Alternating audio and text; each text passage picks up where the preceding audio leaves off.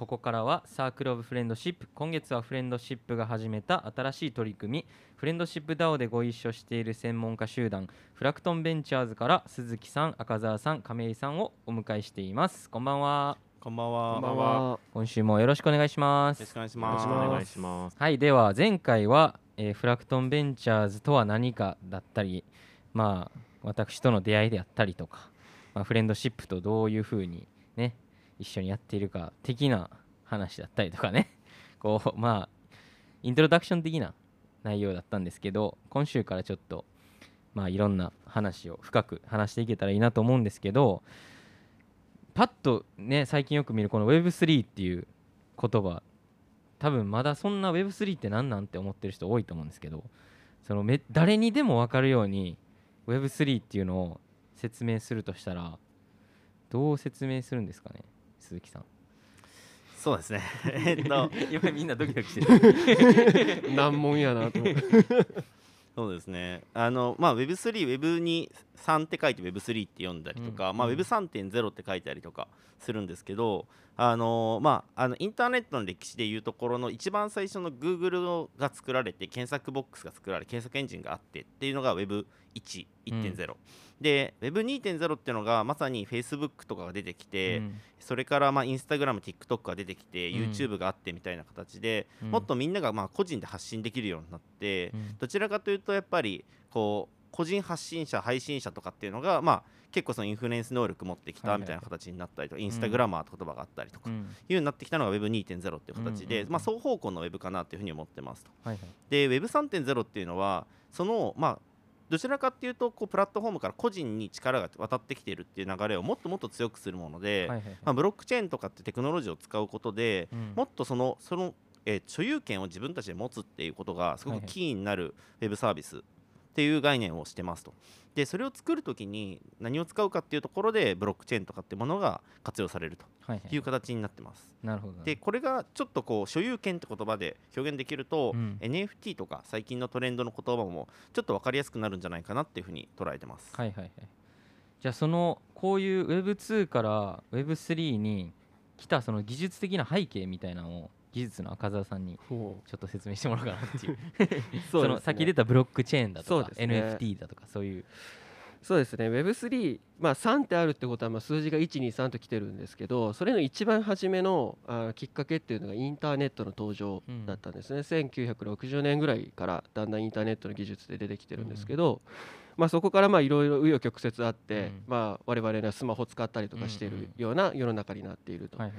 で Web3.0、Web3 の時代になった時の一番最初のきっかけはそのブロックチェーンという技術。でうん。もう少し言うとビットコインの登場だったんですね。うん。でビットコインって何がすごいって別に銀行とかうん。証券会社とかうん。政府とかうん。そういうなんか誰かが運用運営してるっていうわけじゃなくてうん。もうビットコインはビットコインというシステムだけで完結しちゃってるんですねうん。インターネット上でしかも。だからよくインターネットネイティブなあの通貨っていう言い方をするんですけどもうインターネットがあればあれさえすればうん。もう成立しちゃう通貨システムっていうまあそれを成立させるのにまあビブロックチェーンとかまあそれに関わる技術っていうのがうん。まあたくさんこう作られてきているっていう中でまあそういうこうブロックチェーンの技術とかをまあうん。土台にしてまあうん。いろんなことがまあできるようになりましたと。はいはいはい。まあ通貨ができるので基本何でもできるやろっていうようなノリはいみたいなので結構そういうまあお金のやり取りだけじゃなくてうん。もっといろいろなうん。その組織運営であるとかあのどうやってみんなであの物事を決めるかっていうまあガバナンスっていうようなやつなんですけどまあそういうのに応用したりとかはいろんなやり方が出てきていてうんなんでまあやっぱり一番大きかったのはインターネットの上でブロックチェーンが動くっていううんうんそれが一番大きいきっかけだったのかな。なるほどなはい。では亀井さんは何を話してもらおうか。NFT あ、N、じゃあ亀井さん、うん、亀井さんにはじゃあ NFT を。NFT とは。NFT とは？えもうちょっと話したいことあった Web3、Web3 の話ですあ、いいよいいよ、おやすみ、うん、全然いいよ。いやなんか Web2 と Web3 今対比的によく話されるんですけど、はいはいはい。まあそれくらい大きく世の中が変わるっていうのがそもそもベースでありうんうますと、ん。でこれが結構なんていうんですか AI とかうん。なんか IoT とかうん。そういう文脈で語られる一個のトレンドっていうよりは、もううんそもそもウェブ自体新しくなっちゃうよとか、はいスマホが出たぐらい大きく世の中変わるよぐらいなものだと思っていて、はいはいはい。まあだから僕ら含めて若者みんな熱狂してますと。なるほど。でなんか分かりやすい例で言うと例えばあの信用みたいな話で、うん。あのメルカリさんとかうん。あると思うんですけど、ああいうのって、まあ、人と人が物をやり取りする間に、うん。やっぱし信用できないじゃないですか相手、うんなのでプラットフォームとして信用を担保してるっていうのがはい今までの Web2 です、はいはいはい。だからプラットフォームが世の中で普及したし、うん。まあ、海外だと Google、Amazon、うん Facebook とかがもう大きくなってきましたと、うん。一方でじゃあユーザーが一番それであの利があるんだっけっていうとそんなになくてほとんど情報も取られてるし、うん。まあ、その株主とかがみんな儲かってます、はいはいはいで今回 Web3 っていうのはその信用のトラストの部分をもっとこうコードレベルというか、はいはいはい。まあ、スマートコントラクトって僕らの言葉で言うんですけど、うん。そのレベルに落とし込んでいるのが Web3 です、うんはいはい。なのでそういうプラットフォームがいなくてもお互いを、ある種しトラストレスとかピアトラストって言うんですけど、うん。まあ、コードを信用することによってそこはそうスムーズにおはいはい金もいろんなリソースとかもこうアセットとかも流れるような社会になっていくっていうのが、はいいや結構本当に世の中大きく変わるっていうのを、うん。が結構ポイントですね。はいはいはいはいなるほど。なんかこうなんて言ったらいいんだろうね。こういうのをすっごく簡単に説明するとね。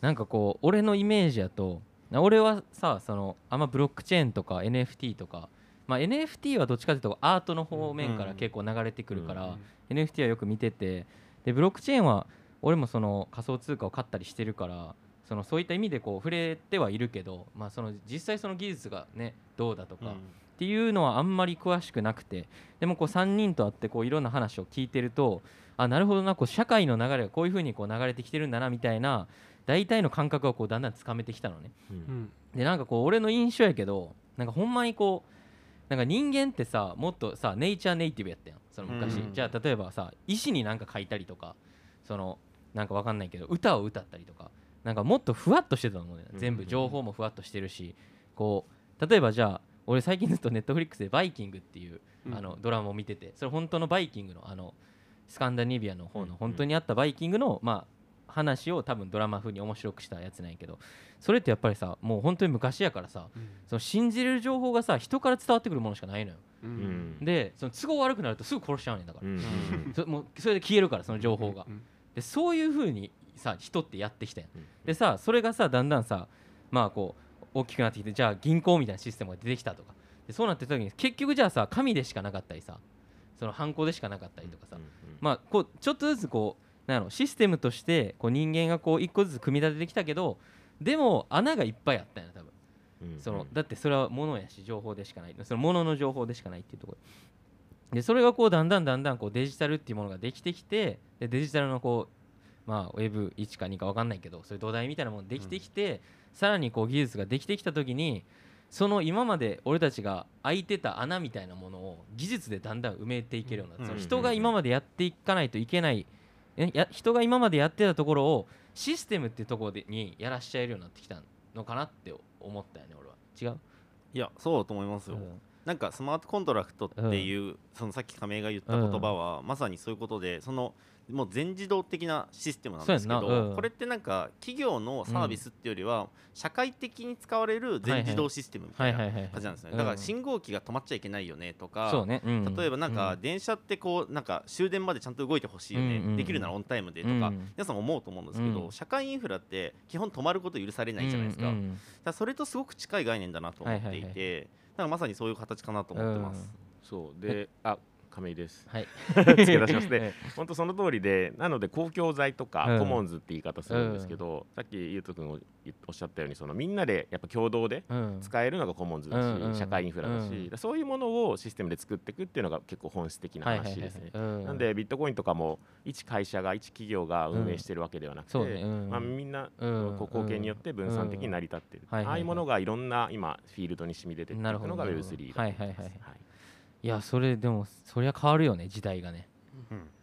いやだってさ今そのまたバイキングの話していい？うん そのいや俺そ昨日考えてたんやけどそのなんかじゃあなんであの人たちはあんなに喧嘩してんやろと思って、うん。そのうん攻めてきてさそのその攻められたからそのまた攻めてうん。で王を殺して乗っ取ってでまた違うとこが攻めてきてみたいな繰り返しやんうん。昔って、でやっぱさこう所有してるからなんやなと思うね誰かが何かを。うんうんそのうん。じゃあ例えば俺が渋谷の 渋谷を所有してたらさそのじゃあ新宿を所有してる人がさ渋谷に来たらさそれは俺は何か言うやん。うん。うん。そのうん。所有権やんそれって。でそれがこう国やったわけや昔は、うん。でそれがだんだんスケールアップしてきて今の日本とかになってきたけどでもさ日本を所有してる人って今だいないやん。うん。そのシステムが所有するようになってん多分。うん。でそれと同じようなことがなんか全体的に広がって起こってるんがで例えばじゃあさ日本日本円っていうのはさ日本の法定通貨やからさ日本が所有してるやん、でもさビットコインってさっき言ったみたいにさ誰も所有してないわけやん。システムがあるだけなわけやん、うん。でそれにさこう俺たちはこうシフトチェンジしていってるというか。っていう俺はイメージなんやけどそれは合ってる？まさに。あ合ってる？まいやなんかそのその通り。でそれは俺俺のその頭の中でじゃあどうなんだやろうと思っちゃうね。うん。それがこう最終的に。そそでなんでそのシステムが出てきたかっていうその文脈はでも人間が考えてきた歴史やん、ううんんうん。その人間が進んできた歴史の中にその文脈があってこれはダメだよね。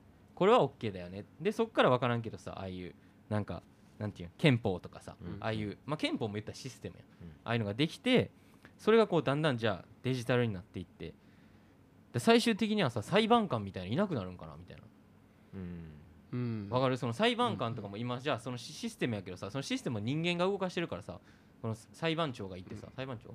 裁判官？裁判官長？わかんないけど。なんか一応上の人がいて結局その人がうんって言ったらどんどんってなるわけやん。うん。でもそれもさ結局人間が決めてるわけやん。でそれもじゃあ完璧にさそのわかんないけどこれがあってこれがあってこれがあってっていうのをコンピューターにバンって入力したらさそのシステムがさバブーって OK ブブババツバツみたいな出すようになったらさそれもそうなるわけやん。うん。どう？いやそそそういうなんかのは赤澤さんどうですか？そうですね。いやスマートコントラクトって全自動っていう、うん。まあ、言い方とかもよくあるんですけど、まあ自動は自動なんですけど、そのスマートコントラクトを動かすきっかけは人間なんですよ。あそうなんや。人間が例えば誰々にお金を送るってはいううんアクションを起こさないとうん自動的にその先動かないんですよね。でまあ多分その人の判断とうん。かこうしたいとかっていうところの部分はあくまでやっぱ人間に委ねられていて、まあ、だからこそややこしいのはやややこしいというか難しいのはそのインターネット自体もそうですけど、やっぱりその一個人であり企業であってももっと言えば国とか政府であっても、まあ、みんなが同じ土俵に乗っちゃうんですよねインターネットって。はいはいはい。うん。だから国があって国民がいるとかいうそのうん。階層構造みたいなのがインターネットの上だと成立しなくなっちゃうんですよ。はいはいはい。みんな同じれ同じ立場に立ってるうん。ステークホルダーの一人になっちゃう。はいはいはい。っていうなんかそうなってくると今までのうん。この権力の構造とかと全く違う構造になっちゃうので、んんやっぱりその点でこう人間がどうこうなんだろうなこう行動すべきなのかとか、どう判断するのかとかっていうのはやっぱり最終的に人間に委ねられてくるし、それをどう世の中社会側に使っていくかっていうところは、まあ、難しいこんこの先の課題でもあるかなっていんうん感じですね。いやなんか俺の中でその Web2 とかさ、まあ、ウェブ普通のその前とかはどっちかというとネイティブやん。うん。そのうん。最初から知ってるからさ。でじゃあ例えば Web2 なんてさ俺らほんまに子供から使ってきたものやからさ、うんそのほんまに自然に体に染みついてるというかなんか何の疑問もなくさ、うん。こう迎え入れれるというか、でもじゃあそれが Web3 ってなった時になんかどういうことなんかなって結構自分の中で考えるというかさその、でやしまだ多分固まってないやんそのいろんなもの、うん。だからこういろんななんやろさっき言った権力構造とかも変わったりとかするんかなとか思ったりその絶対さお金が動くとこも変わるしさ、だそういうとこで多分今若者がさこうわーって湧いてんのは多分結構そういうパンクス精神なんかなって思ってて。それはすごいなんかなんか未来を感じてるというかね、うん。みんな Web3 に対して。っていう。結構なんか Web3 の人たちってフィロソフィーとか言うんですけど哲学みたいな、結構今までのなんかうまく会社を回してお金をいっぱい儲けていい社長になろうみたいな世界とやっぱ違うんですね、はいはい、はい、でちょっと本当にパンク精神みたいなのすごくあって。なるほどね、うなんか今までのこう世の中のお金の巡りに対してある種のなんかこうアンチテーゼみたいなところがうんやっぱり一本走っていて、はいはいはい。ビットコインが出てきた時に、うん。こんなもの絶対流行らないとか散々言われたし、うん。そのお金の権威というされる人たちが全員もう猛烈に批判したんですね当時、なうん。こんなものお金でも何でもないとか言って、うん。でも現に今あの存在しているし、うん。価値を認める人もいるっていう、ん。これってなんかある種こうそっち側が勝っちゃったっていう、一つの象徴的な出来事うん。だと思ってて、うん。そういう要素がすごくあるなとは思ってますね。いはいはいはい。いや面白いねそれは。なんかまあ俺たちまだ若手やん。うん。その目から見るとさこうわかんないけどさその社会ってすごいレイヤーレイヤーが多くてさうんうんそのほんま権力ってほんまにあるやん。なんかもうとてつもない。もう生まれから違う人っていっぱいいるしうん。もうほんまになんかなんか俺らまだ日本に生まれてすごい幸せな方やと思うけどなんかそれでもさなんかこうたばたまに思うよこう例えばアメリカとかさツアーとか行ってさほんま15歳とか16歳とかでさとんでもない生活してるやつとかいるわけよ、うん。でやっぱ親がさとんでもない言った権力者でとかその実際じゃあ有名になってる人とかもさもうやっぱりその親から代々譲り受けてきたものとか権力とかそういうのってやっぱりこうずっとか割とこう世襲制というかさこう下っていくやん下に。でそれでやっぱりこう俺らみたいなこう市民がさこうどうも抗えないみたいなうん。とこがあるなっていうのを結構ミュージシャンやってると感じんのよねなんか。うん。余計。うんでなんでかっていうとミュージシャンってちょっと外れてるやん。うん。その下手な話さもうほんまドブみたいなとこから出てきた人でもさスーパースターになれるんが音楽やと思うねん。うん。うん。だからちょっっとこう社会のシステムからなんやろこうちょっとなんていうのこうぴょんぴょこんってうん。出れるんよ、うん。その音楽やってると。だからこそ余計にこっちのガチガチの社会が見えるんよなんか、うん。こう横から見た時に、なるなるほど。うわすごいなとか。でそれをこう結構見てきたから。で結構そのなんやろ上流階級の人って割とこう音楽たしなんだりとかもしてるからやっぱお金があったりするからさ、うん。そういう人たちと関わる機会もあったりするんよこうぴょこんって。でそういうのも見てるとやっぱりそういうなんやろあなんかこう自分が生まれてきたとことなんやろ全然違うとこで生きてる人たちはやっぱりすごいいるんだなみたいな。うん。ところででもこういうなんか Web3 みたいなところはもう一回そういうのがうんこうカオスになるじゃないけどさ一回うんぐちゃっとなってなんかこうバシッて見えてる人だけがぴょこって抜けうん。出てくる社会になってくるんかなっていうちょっと俺はワクワクしてるってういうん。感想がねありますよね。ちょっと喋りすぎましたねでは今週はこの辺りで終わりにしようかなと思うんですけど来週はじゃあフレンドシップとどのように一緒にこうプロジェクトをやっていってるかなどの話について伺っていきたいなと思っています。では最後に1曲お届けしてお別れしたいんですけど今週はじゃあ赤澤さんどんな曲を選びましょう？はい。じゃあですねえっと好きなアーティストなんですけど、えーノーベルブライトのさんの、えー月見草でお願いします。